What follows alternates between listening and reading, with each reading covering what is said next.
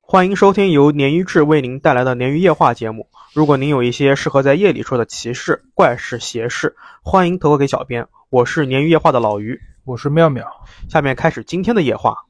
好，欢迎收听本期的鲶鱼夜话。欢迎回来。说到陕西，妙老师，你能想到什么呢？陕西就是面食嘛，碳水之都是吧？对，啊、今天我们的故事来到了陕西特辑，嗯也是我们常说的三秦之地啊。嗯，三秦陕西呢，黄岩故里，从西周到西晋，历史上一共有十三个朝代在这里建都，累计有一千多年的历史，在我国历史上是建都王朝最多、时间最长的一个古都。嗯，而我们今天的第一个故事，竟然就是跟西周有关，啊，也是最早的朝代之一吧。嗯夏商西周嘛，对吧？这个故事呢，来自于我们的鱼友，叫做“不吃香菜不吃姜”，我们下面称呼他香菜啊哦，人家不吃香菜，你非喊人香菜是吧？啊，这是当时在群里面大家都这么称呼的，哦，可爱嘛好。好的啊好的，香菜说自己是零二年生人啊，嗯零零后。事情呢是从二零一六年上半年，也就是他上初二的时候开始的。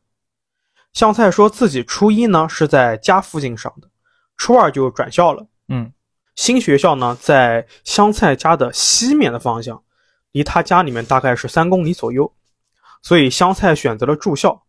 刚开始一切正常啊，香菜说自己性格比较开朗，跟班里面每一个人都玩的比较好，嗯特别是同寝的女生。但是啊，快到了暑假的时候就不对劲了。他说自己啊，开始每天晚上都被鬼压床。他说虽然看不到是什么奇怪的东西，但是整个人就很难受，感觉像被掩住了一样，嗯白天也没有什么精神。有一天早上，香菜在食堂里面吃饭，他说那天天阴沉沉的，他心里面就莫名其妙特别烦躁。那同班的一个男生呢，就跟香菜旁边的女生在讲话，香菜就不知道为什么就无名火起。你为什么不跟我讲话？因为我当时看到我也这样想啊啊，我也这样想的。然后我感觉可能是阴天的气压的各种原因啊，吧，会这样，对，他说他就是莫名其妙的就很愤怒、很焦躁。嗯然后吃完饭之后啊，他去学校上自习。那天早晨是语文的早自习，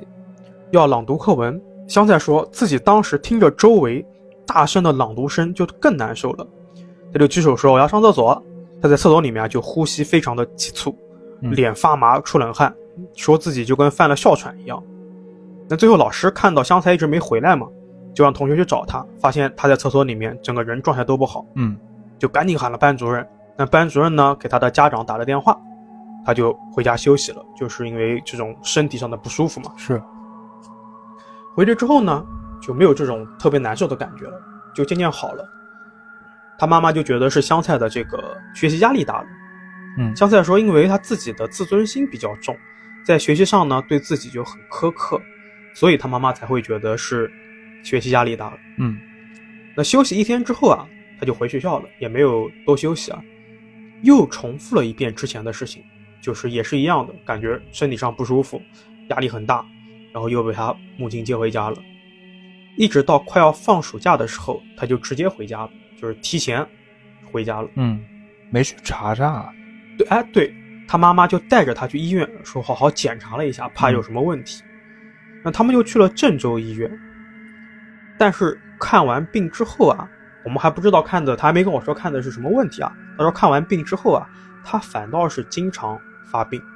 特别是周围比较吵的时候。紧接着他就是不得不休学了整整一年。哦，到处看病，就很奇怪嘛。有的医院说他是癫痫，有的医院呢说他是躁郁症，就是我们理解的那个双向。嗯药吃了很多，但是都没什么效果。那段时间呢，包括香菜在内，他家里面每个人神经都是绷得很紧。他有个弟弟，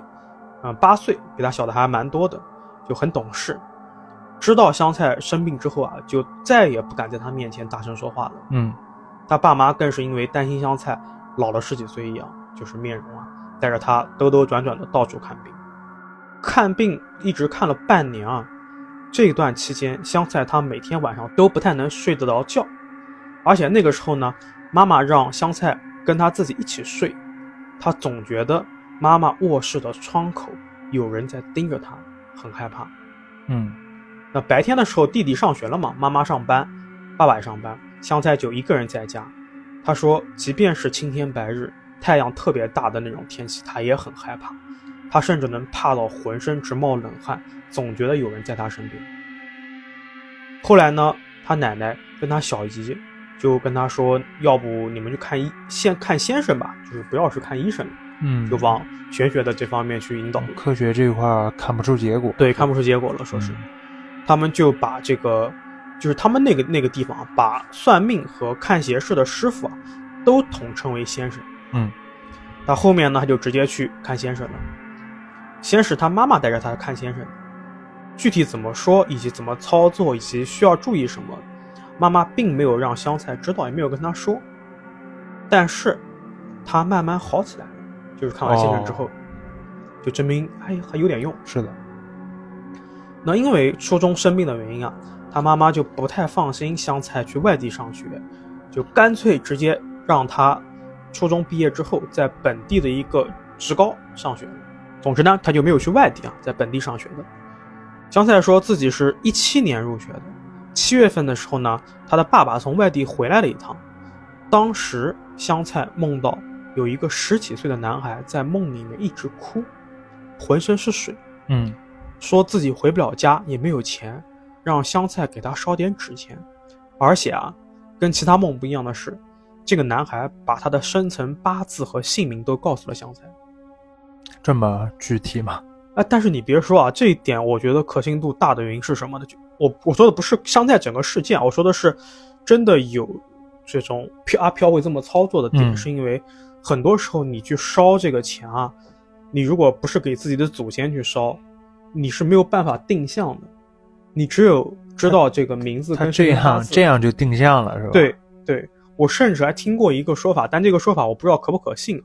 是也是一个道士一个师傅说的。嗯他说现在在有一些道观里面，甚至可以凭身份证烧纸钱，就像转账账号那对对对种感对觉对是吧？是别的转错人了。就是那个身份证是故去的那个人啊嗯，人的，嗯然后就是这样是是，啊，就很定向了。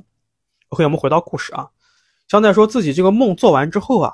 他就特别害怕，就跟父母说了这个事情。那第二天呢，他爸妈就去问了这个香菜发小的爸爸，因为这个发小的爸爸他是个道士，他就讲啊，是香菜的爸爸，就是你父亲从嗯外地带回来的。香菜身体弱就中招了，然后当天呢，他爸妈就开始烧纸，没想到香菜晚上还又梦到了，就是那个小男孩，看不清脸，但在梦里面啊，他知道这个小男孩很生气，就过来打他的胳膊，为啥？说你为什么不给我烧纸钱？然后香菜就直接吓醒了，浑身是汗。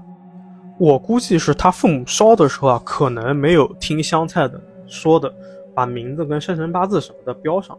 才其出事。实是不是香菜自己操作会好一点，还是什么？他自己操作肯定更好一点，嗯但是他父母带他烧的话呢，如果说我觉得啊，嗯，个人的主观意见，他把名字什么的标上，也应该能定向送到那边去，反正就是没烧到哎呗。没烧到。嗯然后呢，这个香菜就特别害怕，他醒了嘛，就跑到他父母的房间里面，在他父母房间里面睡。嗯然后第二天呢，又正常操作了，烧了纸，然后就好了，就没有梦到过。哦，但是，他香菜说啊，自己从一七年这个时候开始，就经常能梦到已经故去的人，比方说香菜的姑姑。嗯他自己的姑姑。香菜说自己姑姑是小时候在香菜小时候大概五六岁的时候，心脏病去世了，说是穿着红棉袄入葬的，就这个什么习俗吗？当地的他倒没讲啊，啊他没讲。但是呢，我觉得这个穿红色入葬不太好，嗯对吧？啊，而且我这边补充一下，香菜他本人是安徽省，但是为什么我把它放在我们的三秦鬼市里面？嗯放在这个陕西鬼市里，我们可以往后听啊。香菜说啊，他是自己是从来没有听说过姑姑的事情，就是他姑姑无论是去世还是身穿什么衣服，他是没有听任大人给他讲过的。嗯他只知道我姑姑在五六岁的时候，我五六岁的时候去世了，因为生病啊。但是在这这一年，二零一七年清明节前后，他总是能梦到一个红衣服的小女孩问他要衣服穿。一连梦了好几天，他有点害怕，就跟他妈妈说了。妈妈呢就赶紧告诉了奶奶，奶奶这个时候才觉得可能是姑姑，因为姑姑当时活着的时候是没有像样，因为家里面穷，没有像样的衣服穿，所以呢，这个就一一直穿一些旧衣服，一直到去世的时候穿着的这件红衣服都是旧衣服。嗯奶奶哭得很难受啊，觉得姑姑这么多年还没去投胎，就很伤心，于是买了很多纸钱和小孩。这里讲的小孩，我讲，我觉得应该是纸人啊，嗯以及糊大人们糊了用纸糊了一些衣服，然后去上坟给姑姑烧了。那自此之后呢，香菜也就再也没有梦到姑姑了。但是年底的时候，他又梦到了一次，唯一的一次，梦里姑姑说没有鞋，被其他的人欺负，打引号的人嗯，问可不可以烧双鞋给他。香菜是淘宝是吧？就我觉得香菜就是可能是因为这个体质变得弱了之后，他就容易成为一个媒介、哎是吧？媒介沟通的媒介，但好在呢，他只是通过梦，他还没有被附，对吧？你你有没有发现他很聪明啊？怎么呢他？只要一有事，他一定和家里人讲，啊，是啊这，他不会硬扛。不，其实这一点我我是我觉得他不仅在这一点上，他不仅很聪明，还很幸幸福，对，因为家人信，是的，是对的，吧？啊，最后我会全全部故事讲完，我会来讲嗯这个点。相对来说，一七年还是比较正常的，只是做梦，但是到一八年的时候，就是发生了恐怖的事情了。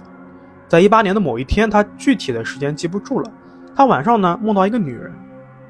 是一个穿古装的古代的女人，说穿着这个衣服啊，像游牧民族的衣服和头饰，尖尖的嘴，眼睛是往上挑，嘴巴很小，像壁画上的人。嗯那梦里具体的情况是在他们老家的屋后面，他家老家后面呢种了很多板栗树，他站在这个树丛中，梦里面是秋天，树上面都光秃秃的，地上全是枯黄的叶子。这个女人呢就问他，问香菜啊，说你有没有看见我的玉佩？香菜说这个女人讲话是叽里咕噜的，肯定不是正常的普通话，嗯但是他能明白这个女人的意思。香菜没说话，这个女人就弯着腰到处找，然后她找了一会儿，香菜就自己就醒了。一开始醒来之后，她也没觉得有什么嘛，就正常上学。但当天晚上又梦到她了，这一次啊，这个女人在香菜的床边盯着她，说眼睛又大又长，盯着她心里发慌。这个女人这次呢没有说话，就试图靠近香菜，一直到脸都快跟香菜脸贴在一起了。嗯梦里啊，香菜说自己闻到这个女人的头上的那个毡帽有一股动物皮毛的味道，而且闻上去就是那种很肮脏的那种味道，嗯，还有一股泥土跟酒混合的味道。好稀啊。对，就是嗅觉都描述的很那个。嗯香菜说，当时自己啊看着这个女人离自己越来越近，眼睛也不眨，后面他就忘记了，就醒了，然后又是床单被他的汗全部浸湿了，就噩梦嘛。嗯，哎，就像你说，他又跑去跟他妈妈说了，说我又做梦了真聪明。啊，然后还跟他妈妈说，这个古代这个女人已经是连续两天在我梦里面了，嗯因为他妈妈对这个事情很重视。第二天呢，就带着他去找人了。这次啊，带香菜找的人倒不是直接找师傅或者是他发小的父亲，是找了他家对面的那家人。香菜说，这家人这几天也挺糟心的。他家的这个男主人，香菜平时都称呼他小姨夫的，因为这个男主人的老婆和他的妈妈是发小，他平时就喊小姨和小姨夫。嗯这个小姨的妈妈香菜是喊她姥姥的，然后这个姥姥呢，也是一个看看事儿的人，她家具体是收废品的，小姨夫是每天要去弄废铁，但是这两天呢，在废铁山上啊没踩稳，从山上和铁块一起滚下去了，哎呦然后就被砸到了、哦啊。然后他们家呢，就是这个小姨和小姨夫他们家，跟香菜的家是一条街之隔，面对面。那街后面是一条河，那个河里面没有水。小姨夫被砸了，然后救治不行去世的那天晚上，他说那一街的人听到那条河里面有铁链拖动的声音，还有那种人被捂住嘴发出的呜呜的声音。嗯一条街的人都听到了，大家都觉得是小姨夫的魂在那一天被鬼差勾走了，就是他命中注定嘛，就是这个意思。嗯，这就是他说了一个小铺垫，然后说回他的事情啊，就因为这个事情发生的跟他的事情非常近啊，然后他呢还是被他妈带着去了这个小姨和小姨夫他们家，那个姥姥呢就让香菜用红布裹着菜刀放在枕头下面，就说你这样就没事儿了。嗯他妈呢也照做了，但是晚上他依旧是梦到了那个女人，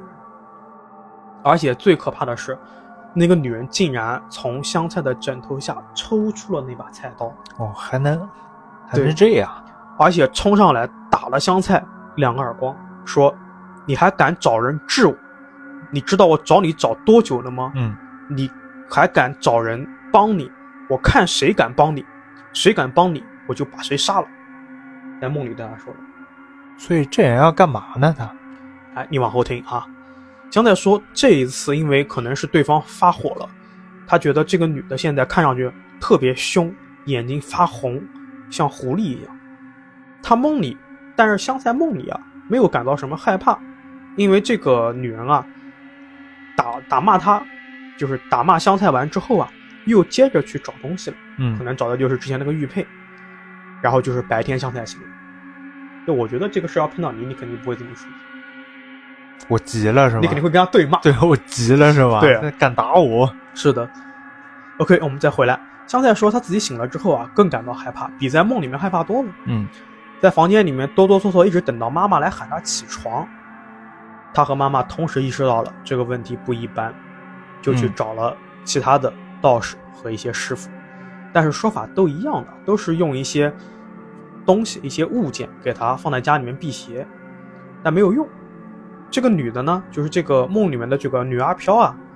她每天晚上依旧是出现在香菜梦里面，同时每天晚上都试图抓香菜陪她一起找东西。香菜说，她那个时候还在上学啊，每天睡不好，精神恍惚，甚至是有一点动静，她都被吓得吱哇乱叫。嗯，最后干脆没有办法，只能休学在家了。而且她很害怕，太阳只要一落山，她连房间门都不敢出，甚至一度不敢睡觉。梦里面那个女人啊，没有跟香菜透露自己的名字，但是她的大脑，就是香菜的大脑啊，就像被自动录入一样。她知道这个女人叫魏木氏，魏是卫生的魏，木是羡慕的木，叫魏木氏，说自己是被人杀死的。为什么要找玉佩呢？因为她凭着这个玉佩，可以找到她的小孩。孩子丢了。然后我在看到这一块的时候，我就去百度了，我还没等香菜把故事发完，我就去百度了。嗯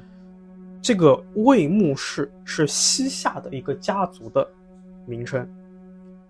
也是这个女人呢，如果是真的是这个家族比较历史上比较著名的人，她可能是一个皇后。哦 OK，我们再回到故事里面。香菜出了这个事情呢，妈妈就继续给她找先生、找师傅看，而且已经开始让她去外地看师傅了，而不拘泥在本地了。嗯其中有一个师傅让她让香菜啊三天不要洗澡，白天坐在床上不要下地，也不要吃米面和荤菜，只吃素菜，然后还做了很多操作。香菜说具体的操作自己不知道了，但是这个师傅有一点本事，香菜接下来三天没有梦到那个女人。她一开始以为这个事情就这么好转了，就结束了，没想到第四天晚上，香菜去洗澡的时候出问题了。香菜说自己的家是那种农村的自盖房，卫生间在卧室的右边，然后再旁边呢是麻将室，啊，就是当时呢香菜在卫生间洗澡，听见房间上面有东西有动静，好像是动物的爪子在走路的声音，还有那种枯树叶被踩碎的声音，她吓得赶紧喊弟弟，喊弟弟来陪她。嗯但是弟弟说啊，我没听见呀、弟弟什么都没听见。然后香菜还是很害怕，这就赶紧把这个洗澡水有洗澡的这个水关了，然后擦一擦，赶紧出去了。他出去之后，香菜说他看到了一辈子都不会忘记的那个场景。他现在想啊，会不会以后会时不时的会出现幻觉？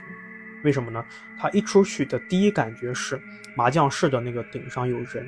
他当时就准备跑，但是他头啊不受控制的转过去看了，那个房顶上站着一个人，确切来说说不是人，是一个黑乎乎的影子，身上有珠帘和绸缎垂下来，眼睛很大很亮，就是他梦里面那个女人。他是倒着站在房顶上的吗？还是你说是背对着还是是这意思吗？你说倒着站？是脚踩着天花板的哦吗？，不是，就是在屋顶上。哦，就飘在屋顶上。就是在屋顶上面，没有哦倒着。相对来说，这个时候他下半身就动不了了，嗯就像被定住了一样。那个女人呢，也看不清有什么表情，就看见一双眼睛。相对来说，自己魂都要吓飞了，浑身爆炸一样的起鸡皮疙瘩，想叫也叫不出来，开始流眼泪了。但是这个女人啊，立刻就转身走了，也没做什么事情。嗯，他走之后呢，香菜就叫出声来，说自己在晚上叫的一声巨大，家里面所有人都被他叫出来了。嗯，他吓得连滚带爬的跑到另一间卧室，看到奶奶之后就扑到她怀里面拼命的哭。奶奶还说，这个时候摸香菜的身上就是完全的冰凉一片。冰凉的。对对对。嗯然后香菜说自己的头发都那种炸起来，就是真的是被吓到的这种感觉，嗯像小猫一样。八点钟的时候啊，他妈妈就赶紧去了香菜发小家里面找到那个发小的爸爸，就是那个道士。嗯，发小的爸爸说，这个情况啊，一般搞不定，说这个女人应该是已经成邪祟了，让他妈妈赶紧找人，推荐了他妈妈一个人。那第二天呢，他妈妈找过人之后啊，第二天家里面来了一个大妈，啊，在香菜的房间里面烧了很多很多香，然后把他家所有的亲戚都问了一遍。而香菜呢，也就坐在旁边。这个大妈到后面就已经有点体力不支了，一头的汗。而香菜自己这个时候啊，是裹在被子里面，说特别冷。然后这个大妈就练叨了很久，端了一碗水对香菜喷水，然后又叽里咕噜的练叨了一会儿。结束之后呢，又跟香菜的妈妈交代了很多事情。嗯，自此之后，香菜就没有梦到奇奇怪怪的东西了，就所有的一切好像就已经结束了但是，啊。但是啊， 也没有但是，就是香菜还会莫名其妙的害怕。现在香菜已经上班了啊，他说嗯晚上上班、加班到晚上，回去之后他还是有一点害怕。虽然说偶尔也会梦到一些死去托梦的人，但是他在这方面，因为可能受过这个西夏这个女人的这个事件啊，嗯就没有那么害怕。然后后来他就问这个他妈妈说：“这个大妈是怎么弄的？”他妈妈就说啊：“这个大妈在他身上把东西送走了。当时他妈和他爸有一些冤亲债主，就是他们这个家族的吧，可以这么说。嗯甚至是他爷爷年轻时候打死了一个黄鼠狼，一条黄鼠狼，说所有的事情都压在了香菜的身上，然后这个大妈就帮他把这个事情干脆全部都清走了，啊，做了这个操作。哦，然后这个魏梦，我觉得魏牧氏啊，这个魏牧氏这个女人啊，大妈说是叫杨，是叫魏牧杨，她只能了解到这么多，再往后这个大妈也了解不了了，或者是这个大妈可能不太想跟她妈妈讲了。嗯啊，然后说，呃，这个是一个非常非常古代的一个怎么讲灵体或者是冤魂，嗯所以他只能把它驱走，而不能把它消灭之类的，驱走就行了，我觉对得。对，驱赶走了。嗯剩余的部分呢，这个大妈就没有再跟他妈说了。嗯但是他们家呢，应该也是后来去了九华山上面做了一些法事之类的，为了保证香菜这个平安。那故事到这边就结束了。然后我搜了一下啊，就是这个魏牧师啊，为什么这篇故事发生在安徽省？我用在了陕西合集里面。魏牧氏是西夏瀛州的一个党项大族。一说党项啊，大家会想到这个这个夏西夏的这个皇帝啊，嗯皇族。而魏牧氏确实是跟皇族是联姻的，算是联姻吧。也是显赫的一个家族，是对吧对，对嗯。但是后面呢，他就跟皇室产生矛盾了，就是所谓就是皇后家里面的背景不能太大，不然就有问题。嗯所有的历代都是这样子啊。然后最终结果是什么呢？最终是这个夏景宗李元昊用药酒把这个生母魏牧氏刺死了。那时候魏牧氏已经变成太后了，并且呢，他把魏牧氏所有的族人全部诛杀了，哦，全杀死了。然后我通过资料我知道，魏牧氏就是西夏瀛州的族嘛，而西夏瀛州应该就是在如今的陕西榆林地区。然后我还跟香菜问了呢，我说你有没有去过陕西，有没有去过榆林？他不仅自己没去过，他家所有的亲戚都没去过。他也就一个叔叔可能跑过甘肃什么，嗯，但这些地方离陕西还是有距离的呀，还是挺远的。所以为什么他会被这个陕西的冤魂这为什么呢？对不得而知？哦，你不知道啊？不不知 我道，还等你给我解答呢。我们又不是那种对吧？嗯那种节目就啊，就要就要编一个什么，就是真实啊，就不要不不知道要不要抨击别人啊，没有没有，就是这真不知道嘛，嗯查不到资料，然后这个我估计最后给他把事情解决掉的这个大妈可能知道一些，但是嗯她不愿意透露嘛。对，所以这其实也印证了我们最早的那个观念嘛，甄大师不太想跟你聊，帮你把事情处理就处理了，是处理完你不需要知道，对知道对你自己没没什说么不好定处。对，说不定你知道反而对自己没好处。对，所以最后呢，我们也是祝香菜后面能够平安顺遂吧。对好，是第一个故事到这边。好，第二个故事我这边的啊嗯，是我们季老师小季直好的接投给我们客服号的，好 的。呃，我抢来的啊， 嗯，地地区系列所有稿子都是我抢过来的，是的，啊是的因，为我不问别人地区啊。嗯小季说自己故事呢比较多，但是比较零散，嗯所以他这次投稿啊，给我们分了几个部分，嗯一共四个部分啊，这个故事里面包含四个整个四个部分。对，就还挺长的挺有节奏的，哦有点像昆汀的那种 cut 片那种感觉，哦还，可以挺可以可挺以，有意思的。小季先跟我介绍到啊，故事里面出现房子比较多，嗯自己现在住那房子叫 A 房，嗯，之前的房子是 B 房，租的公寓是 C 房啊，记住啊，房子可多啊，这人记记不住也没没没关系，后面会提到的。好的，小季描述自己呢是一个从小就有所谓灵异体质的人，嗯经过墓地、葬礼，甚至是出过事儿的地方，即使那边没有恐怖元素刺激到自己感官，他自己都会感觉到后背发麻，就是路过那种地方，他自己就会有反应。就会他招这个东西就会敏感嘛，嗯，好，下面是正片啊，嗯第一部分。前年八月，小季说自己一整个暑假都宅在家里面，突然有一天呢，自己就开始头晕头痛。那段时间，他说啊，自己头晕的严重的程度啊，嗯必须要躺下深呼吸嗯才能缓解，但是就很难再站起来了。嗯小吉说那时那段时间他走访了很多家医院，做了很多检查，啊，结果肯定也是基本没查出什么大问题来。嗯大夫得出结论呢是可能是脑供血有问题，但是因为脑血管相关检查啊，它副作用比较大，对，所以小季呢也没有再做进一步检查了，只是嗯开了一些安神的药物和一些神经内科相关药品嗯来服用。小季说回家后呢，按照医嘱服用了一段时间药品，头确实头痛这个症状啊确实不再严重了。嗯但是还是会时不时的感觉头晕。小鸡本来以为病情呢可能是在好转了，嗯直到有一天啊，小鸡做了一整晚的梦，之后的情况就一发不可收拾了。嗯小鸡跟我说，随后的两年自己一直持续不间断做梦，几乎是每天都在做梦，噩梦不断，对，甚至是它不一定是噩梦吧，梦境不断，对，多梦，多梦。小鸡跟我说啊，甚至是自己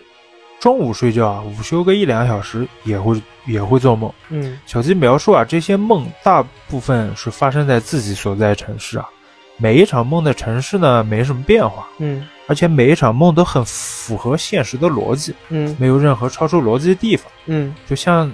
他说是就像在展示一场场电影一样。嗯小鱼说自己慢慢的对多梦这个现象的态度呢，从一开始有点惊喜，我就搞不懂他为什么会惊喜。就可能会觉得有趣吧，因为嗯梦会比较，就是怎么讲五彩斑斓，或者是可是他不是梦都很符合逻辑吗？呃，睡醒不会很累吗？倒也是，对，他态度呢，就从一开始惊喜到厌烦，嗯再到后来就彻底人就麻木掉了。嗯第一部分结束啊，嗯第二部分，去年六月，小季和家里人呢租了一套不小的房子，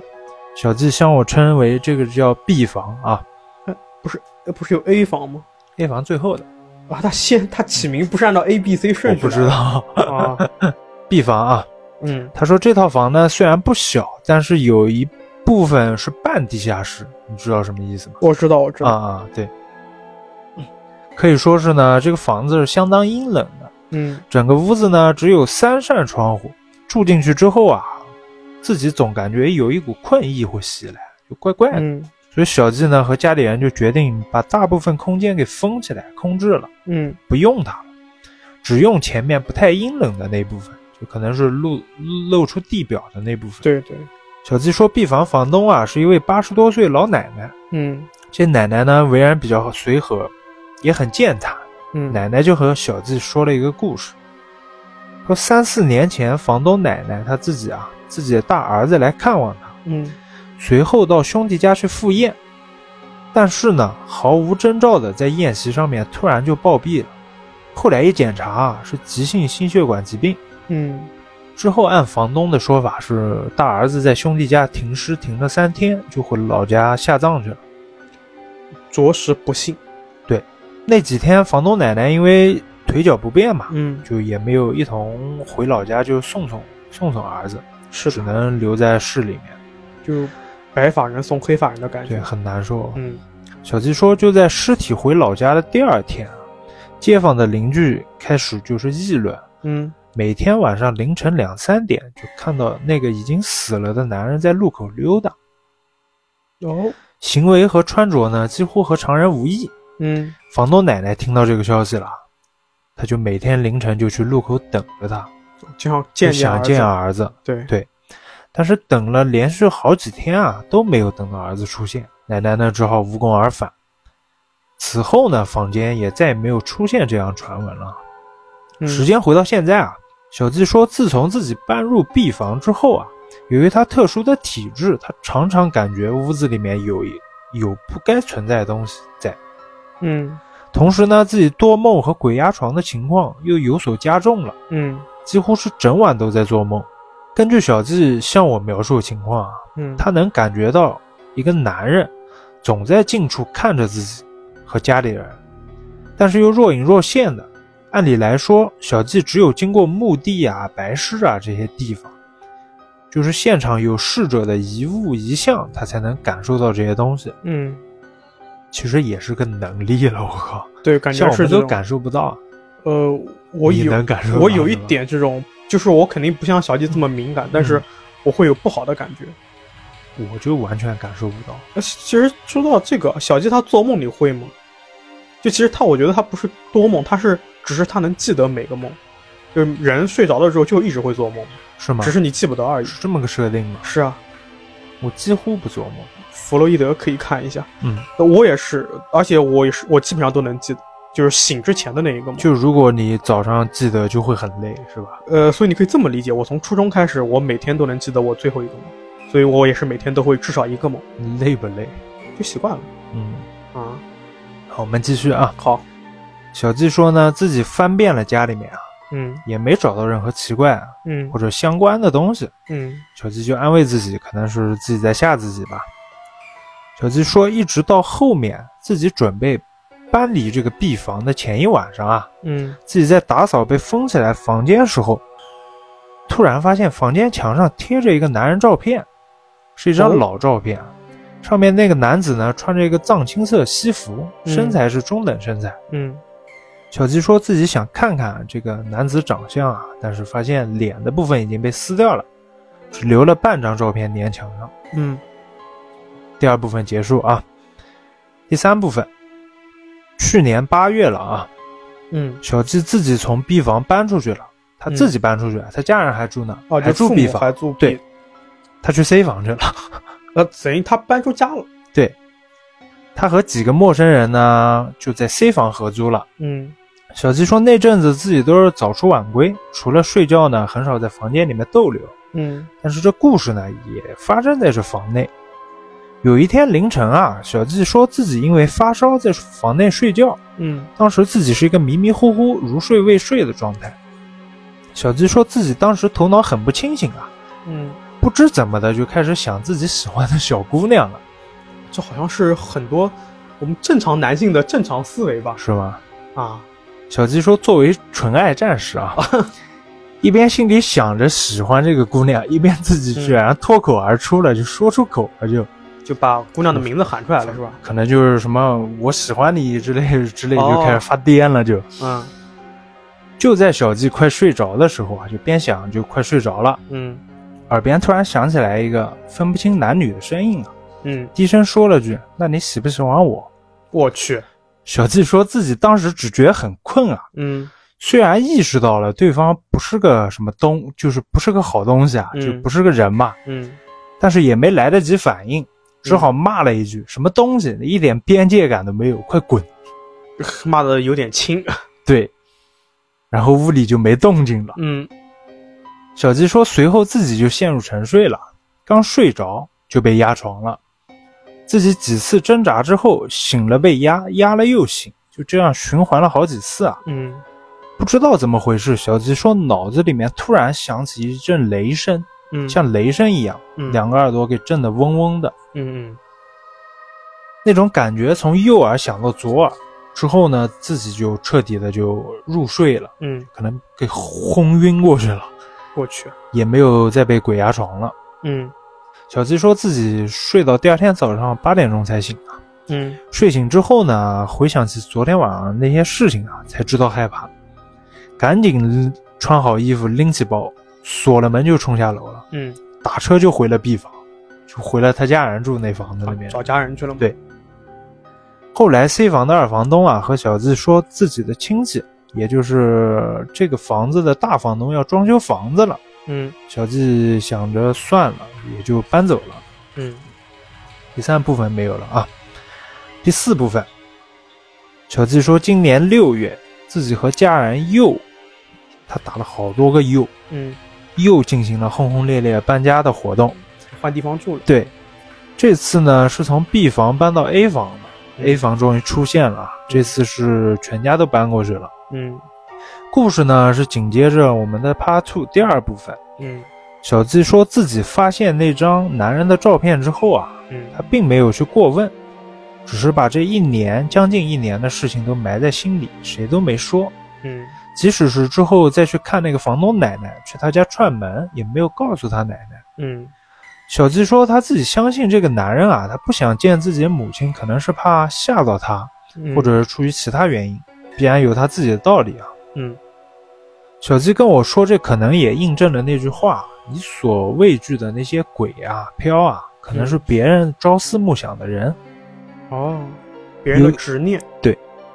由于 A 房呢是小鸡父亲联系的房东啊，所以小鸡他自己从来没有去看过房子。嗯搬家的前一天啊，小鸡到 A 房才看到这房子的厨房门上嗯，贴着一张五雷令，等就是五雷牌。那等于是这个房子之前有一些故事喽，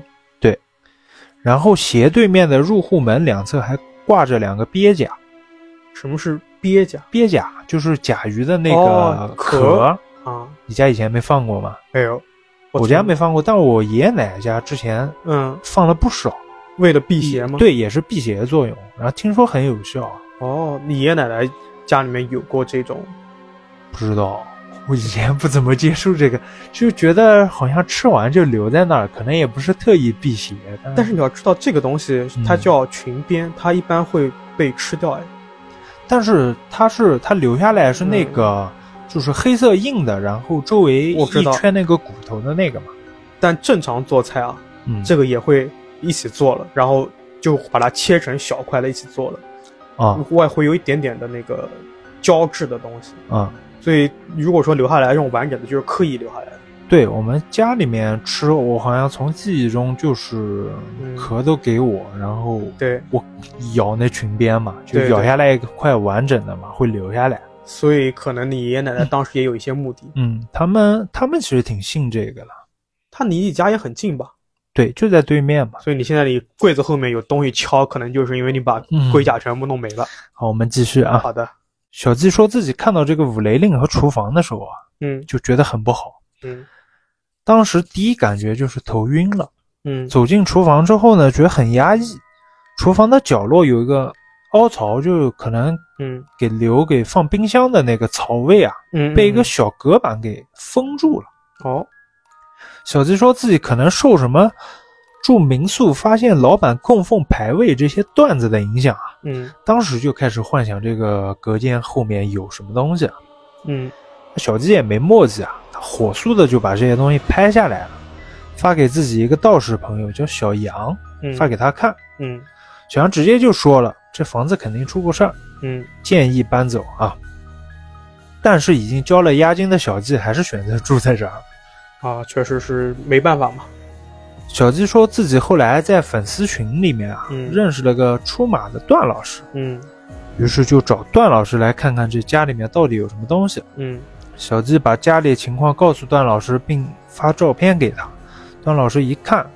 果然眉头一皱啊，嗯说这家里面不仅有东西啊，还不止一个。嗯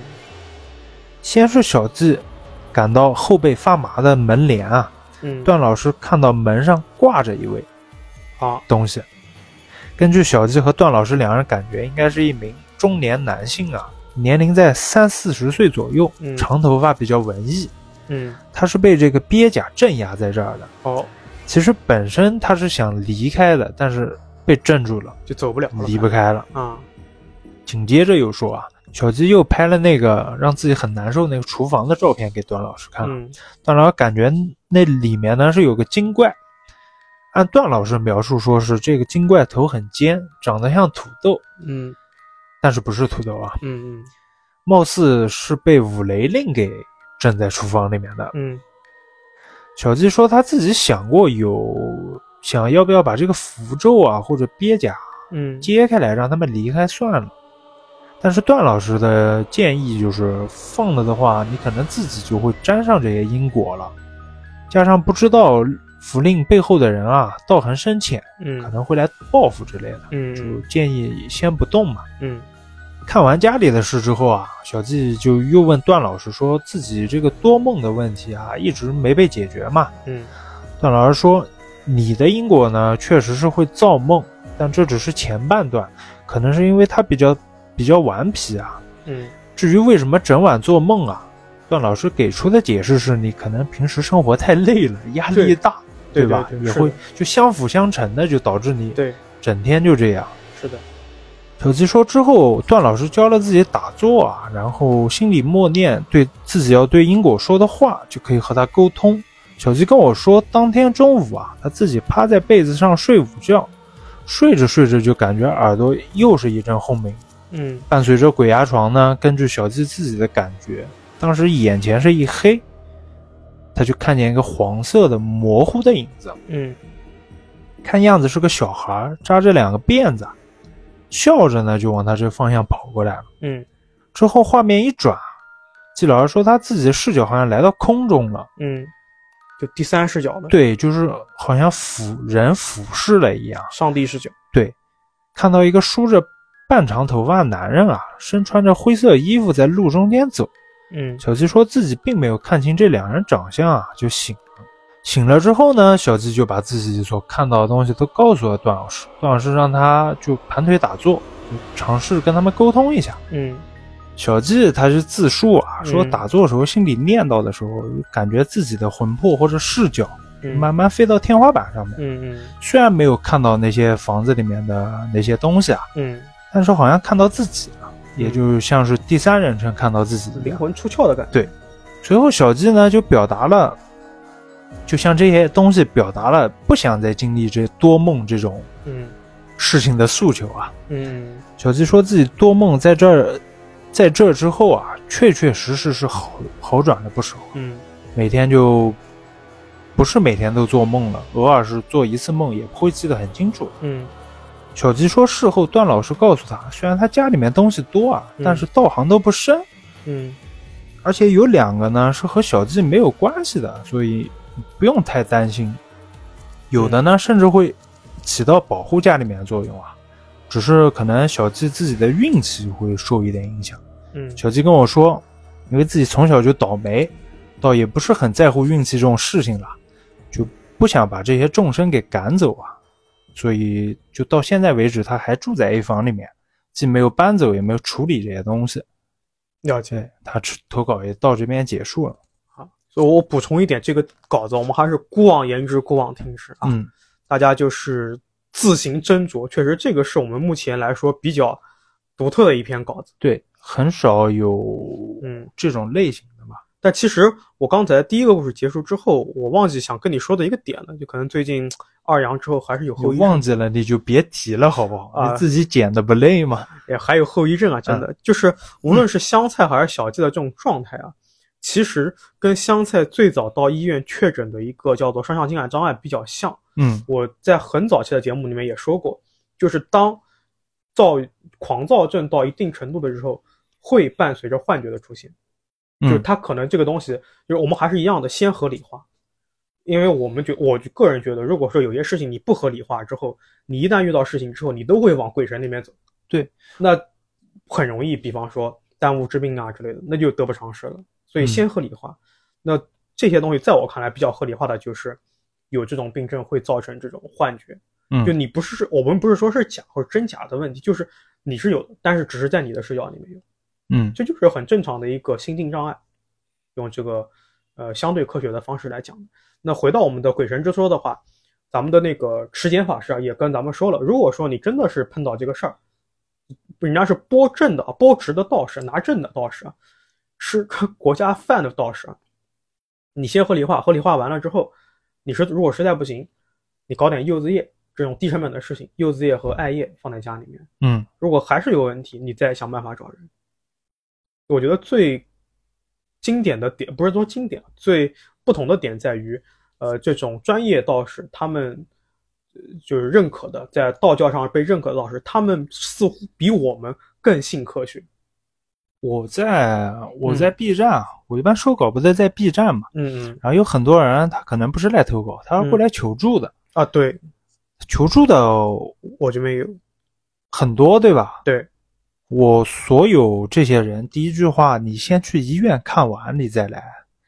医院里解决不掉，你看不觉得你是在骂人吗？ 不是我、嗯我讲的就很正常，很委、嗯不叫委婉了， 就不是骂人啊，啊，我就知真道的是有些东西你先去医院看完，对我对们对实在不行我们再找，对，就是这方面的，对我一般是嗯建议是两、两双管齐下。对，第一方面你肯定要相信科学，先去就像你说，先去医院，先去什么解决一些问题。嗯。第二的话呢，就是你可以尝试，因为我会立刻问咱们的这个王道长，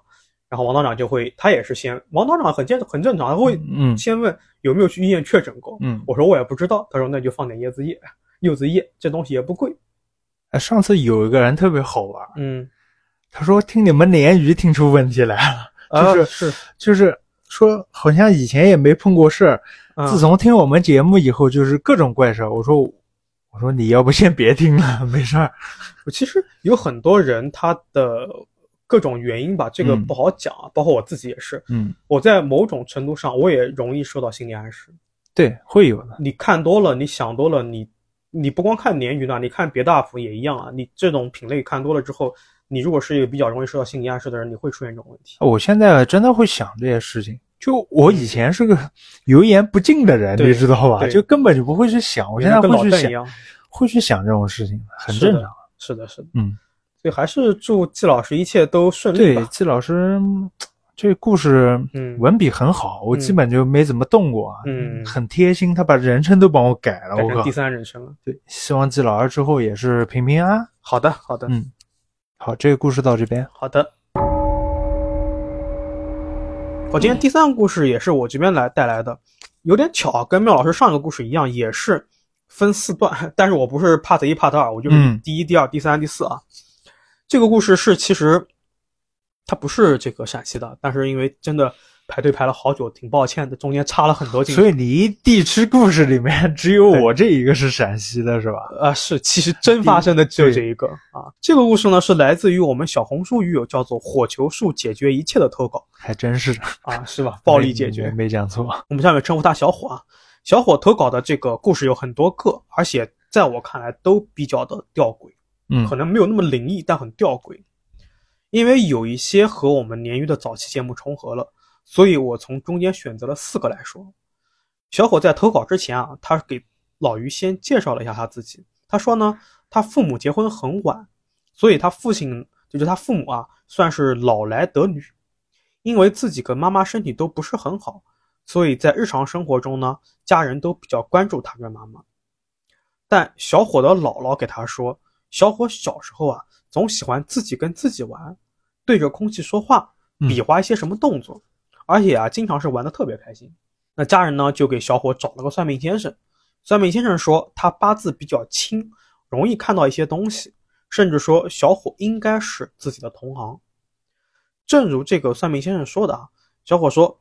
随着他的长大，他确实能看到和听到一些奇怪的东西。嗯，那第一个故事发生在小伙的初中，当时他跟妈妈在卧室里面睡觉，就看着天花板上出现了两个黑色的影子，在天花板角落，嗯，而且这两个影子啊在吵架。咦，小伙给妈妈说了这个事情之后啊，说这两个影子吵得太凶了，我睡不着。妈妈听完之后，他们用什么语言吵呢？这个小伙倒是没说，我也没问。啊，妈妈听完之后啊，脸都白了。嗯小伙就被一顿骂，妈就说你不要乱说话。嗯，更离奇的是呢，小伙当时会经常做同一个梦，梦里面呢，他自己站在一座尸体叠起来的山上，手上身上都是鲜血，而天空中呢有一个巨大的眼球在凝视自己。啊，对这个事情，他也给那个算命先生说了。嗯，那个算命的说呢，小伙身上寄宿着一个白虎灵。白虎灵对，就是四方镇守的白虎、朱雀、嗯青龙、啊，我知道了。玄武里面的白虎。小伙身体不是很好啊，说就是因为被白虎灵的煞气给镇压了，嗯给影响了。小伙小伙说自己如果放在现在，他可能不太信，但小时候不懂嘛，家里面人就赶紧问先生能不能解决。先生说我可以试一试，让家人呢在黄表纸上写了小伙的名字跟生辰八字，然后在特定的时间内给烧掉。这个让我觉得比较惊奇的是，当时小伙听到这个事情之后，因为他不信嘛，嗯他把他趁家人出门的时候，把先生留给他们的黄纸、黄表纸给调包了，换成了普通的黄纸， 他这个是把不幸演绎到了落极落致。落实落实到实处了，是吧？是的，这头头这么硬呢，你试试呗。就等于说他烧掉的是一个没有他生辰八字啊和名字的黄纸，啊就等于这个东西没操作嘛。啊，对，但是我觉得啊，就是我看完小伙的全部的投稿，我觉得他不是不信，他是不想让这个白虎灵走。哦下意识的，他是那时候很小嘛，他可能 get 不到，但下意识这个动作，哦，我知道了，他我被懂影什么响了我懂什么意思了。，对，嗯，所以现在小伙啊，他一进寺庙跟道观就犯恶心，所以他如果跟家人或者朋友出去旅游的时候，遇到寺庙跟道观，他是从来不进的。嗯然后就发生了我们今天的第一个故事，就是小伙在十二岁的时候，其实也是第二个故事了。他在十二岁的时候，因为父母喜欢旅游，只要有假期呢，都会带着小伙四处玩。那十二岁时呢，他们带着小伙去山里面玩，非要住一个非常老的青石板的房子。小伙说自己刚看到这个房子就觉得很不舒服，嗯但是拗不过父母，只得住下。心里面想，反正就一个晚上嘛。小伙当时睡在窗边的位置，半夜突然听到有人叫自己，他说自己睡得迷迷糊糊的，刚想要回应，感觉就被什么毛茸茸的东西堵住了嘴，然后又陷入了睡眠。第二天早上，小伙醒的时候呢，以为昨天的那个事情呢是一个梦，但是他洗漱的时候发现一嘴毛是吧？呃倒也没有那么夸张啊哦。他洗漱的时候发现自己手腕上戴着的平安扣的这个玉佩裂开了，是从中间裂开了一个特别大的缝隙。挡了一下，应该是挡了一下。嗯但你说的一嘴毛，我也是想到的，就是那个白虎林嘛，嗯对吧？然后下一个故事呢，就来到了小伙上大学的时候，她是在武汉的某个大学读书的。那个时候她跟男朋友同居，有一天呢，一群人就来找她和男朋友玩。这群人呢，就去了网吧包夜打游戏，一直玩到凌晨三点，他们都累得不行，就打算各自回家休息了。因为选的这个网吧离家不是特别远，大家也没有打车，就打算走回去。在路过湖北中医药大学门口的时候，有个朋友突然无聊找话，突然就说：“你们看，门口的柱子不对称哎，是不是有什么风水的说法嗯？”小伙说，他们几个人还研究了一番，最后脑子抽风一样的拍了张照片，导致回家之后啊，小伙一直觉得有东西跟着自己，凉飕飕的。嗯，男朋友胆子竟然比小伙还要小，小伙就把护身符给了男朋友， 他男朋友更怕。 这真的是什么舍己为人？是的。然后这一夜呢还好，没什么事儿。第二天中午他们睡醒了，那吃了饭呢就翻看昨天晚上拍的照片，他们看到昨天晚上拍的这个不对称的柱子中间有一个白色的人形的影子，而且这个影子就在他们朋友的身边。嗯，两人吓得赶紧把照片删掉了。好在是这个朋友啊，后来也没发生什么怪事儿。嗯那第四个故事呢，就比较长也比较顶了，是高中时候发生的，我把它放在最后。小伙说，那个时候呢是高一，他参加了一个 cosplay 的社团，经常是跟团员一起玩。某一天，他们整个团决定夜爬老山，就是一个很老的山，啊，不是南京的那啊个不老是，山。我以为南京呢。啊，不是，就这是一个没有什么名气的山，山上面呢有一座烈士塔，这个烈士塔本身就是那种一身正气的感觉对嘛，所以他们也不害怕。但是啊，离这个烈士塔不远的地方，有一处没有人打理的公墓，墓地里面还有很多孤坟。小伙一行人呢，因为想尽快上山，没有选择走大路，选择了一条小路。因为他们团里面人比较多，嗯所以大家一开始也是说说笑笑的，没有什么不对劲的事情。他们一直走到了十点钟，然后大概到十一点多的时候，晚上夜里面啊嗯开始下山。这个时候我就想劝大家啊，夜里面千万 慎重啊，除非你真的是发烧友，不然没必要深夜爬山。对啊，危险啊。下山路上呢，小伙发现啊，平时有一个特别活泼的一个男生突然不说话了，他就加快脚步追上这个男生，拍拍他肩膀问怎么了。没想到这个男生啊，根本不理会小伙，小伙就倔脾气上来了，就非要看看这个男生发生什么事情了。他就嗯加快了脚步，虽然很累，他就跑到这个男生面前。没想到啊，他看到这个男生眼神发木，好像是那种没有对焦一样，就机械的往前走。小伙这个时候还在犹豫呢，他不知道这个男生是因为太累了，这种眼神发木。我我爬完山也这样，你你可能不是累的，你可能是恐高恐我的。嗯就是累。然后这个时候，小伙他就准备喊人了嘛，嗯他也分辨不出来什么情况，因为小伙的身体不太好，所以他跑不过那些人。等他赶到人群中，他才发现那个男生面容更不正常。嗯大家把这个男生给追到，然后把他围在中间。而此时，男生就突然瘫倒在了地上。团里面比个，团里面几个比较强壮的男生就把这个中邪的男生背起来了，就几个人交换的背着这个男生准备下山。也不知道谁说的，说这个男生真的看上去像中邪了一样啊，要想办法救他。因为人多嘴杂，所以大家意见越来越多，情绪呢也越来越激动。有人要掐人中，有人说要叫魂，还有人说要把这个男生的鞋子扔到出事的那个山沟里面去。嗯，反正就是各有各的说法吧。是，小伙这个时候啊，他在投稿里面说啊，他说他们上山的人数是奇数，如果两两分队的话呢，会多出一个人。小伙就说没关系，我不害怕，我们就是分队。他就独自重新上山，说要去帮这个男生喊魂，也就是一路走一路喊这个男生的名字啊。嗯然后他给我说，他说当时夏天山里面没什么风，但是当他一个人走上山的时候，突然就刮起了一阵大风，让他觉得浑身发凉，脖子后面的鸡皮疙瘩都竖起来了。在这一阵风中，他感觉是有人或者有什么东西在向他的脖子吹气，